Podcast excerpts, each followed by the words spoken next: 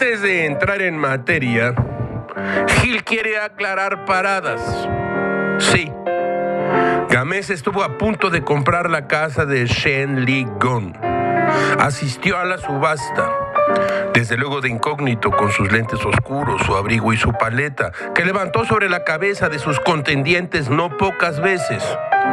Al final desistió, no por la cantidad en que se vendía la casa, una cifra no tan abultada, sino por una sombra sin sosiego, dormir en un lugar donde se guardaban 200 millones de dólares como, como que no le va a Gilga.